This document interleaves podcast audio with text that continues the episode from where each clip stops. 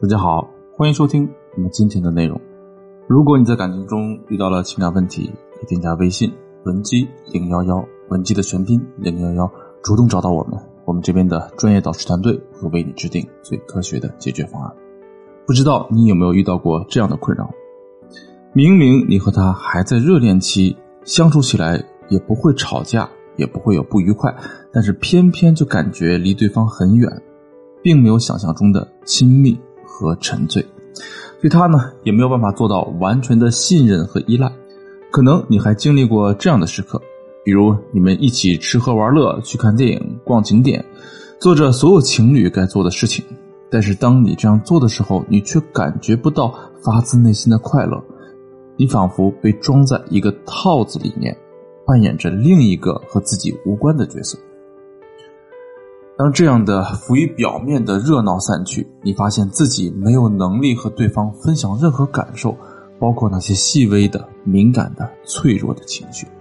明明你和对方是除了父母之外彼此最亲近的人，但相比起灵魂伴侣，你们两个更像是搭伙过日子，只是在有观众时扮演着某人的男朋友或者女朋友的角色，自己却始终没有办法真正投入其中。这种状态被称为假性亲密关系，其中男女主人公被称为假性亲密者。我的学员小陈就是一位假性亲密者。在外人看来，小陈和男友非常恩爱，两人从不吵架脸红，遇事也是有商有量。在一起的时候呢，话题多到说不完，在所有朋友看来，他们都是毫无疑问的模范情侣。两人这样相处了三年，却丝毫。没有结婚的意思，眼看身边的其他人恋爱、分手、再恋爱，甚至已经有人结婚生子，而他俩还保持着恋爱状态。对此，小陈自己也是很苦恼，他不明白为什么自己花了三年却依然走不进对方。其实不是他走不进对方，而是对方无法向他靠拢。小陈说了这样一个细节，令我印象深刻。某天自己下班后向男友吐槽自己的上司。男友一边听着一边开车，小陈噼里啪啦说完事情，男友回了一句：“呃，你别往心里去就行了，少想一点，啥都好。”顿时，小陈就不敢再说话了。他开始反思，是不是自己说的话太令人讨厌，以至于男友都听不进去了呢？这次对话令小陈深受打击，但是他对男友的依赖已经到了一定的程度。三年的感情让她承受不起任何失去男友的风险，所以她不能直接表达对男友的不满。最终，她采取的应对措施就是假性亲密的策略。当把自己的真心隔离起来，受伤害的可能性也就降低了，从而保全了自己的安全。现实中也不缺乏类似的案例，你可以观察你身边最开朗外向的朋友，他们通常有很多社交活动。跟谁都能打成一片，吃饭喝酒没有问题。但是，一旦问他交心的朋友有几个，他恐怕会回答你一个都没有。就像扮演完美情侣的小陈和男友一样，这样的人也是在朋友圈中扮演着社交达人而已。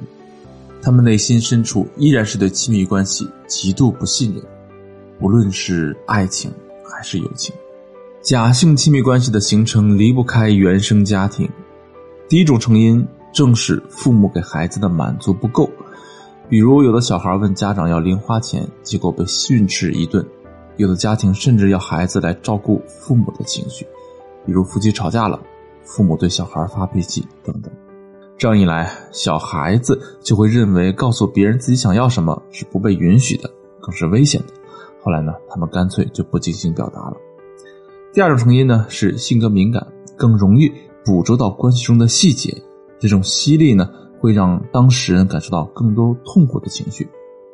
第三种成因是内心混乱，这就像要在一个混乱的房间里找到一只鞋和一只袜子一样难。如果是在收拾妥当的房间，各种东西分门别类放置，在需要的时候呢，就能很快找到。但是当房间混乱，浪费时间翻找不说，最后很有可能是一无所获的。如果小陈要和男友交心，那首先要了解自己内心发生了什么。但基本上，他对自己的理解是比较笼统的。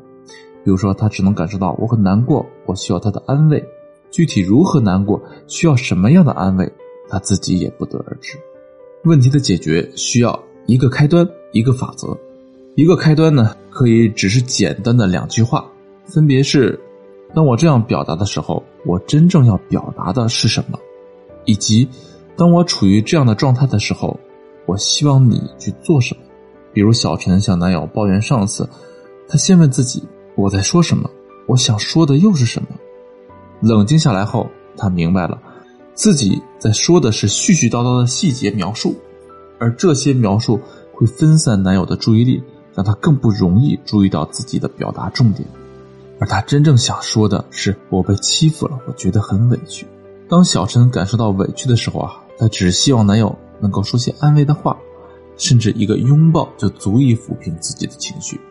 于是小陈需要这样说：“那我觉得委屈的时候啊，我希望你能抱抱我。”这样简单的两句话，就足够坦诚小陈的真实感受。也更有利于男友抓住他所表达的重点内容。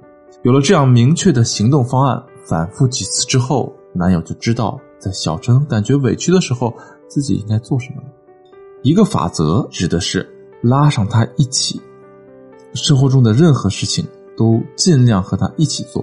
当然，也不是要求两个人二十四小时在一起。这里说的任何事情，具体来说指的就是亲密关系中的生活琐事。比如女方提出家里该买菜了，就拉着男友一起去了菜市场，两个人一起看电视节目。如果其中一个人去了卫生间，另一半会专门暂停，等他回来再接着看。做家务也是一样，一人做饭，一人摘菜，所有一切都把对方叫上一起。当两人从花前月下过渡到生活起居，真实就会自然呈现，这是比语言沟通生动百倍的融合。并且不需要花费太多精力，你唯一需要做的就是不要嫌弃对方家务水平太差，这方面啊还得鼓励表扬为主。呈现真实啊确实有一定风险，但是假的一定不会长远。也许短时间置身假性亲密啊不会让你觉得疲惫，甚至呢会迷恋于虚假的完美，但最终能让你幸福的只有残缺的真实。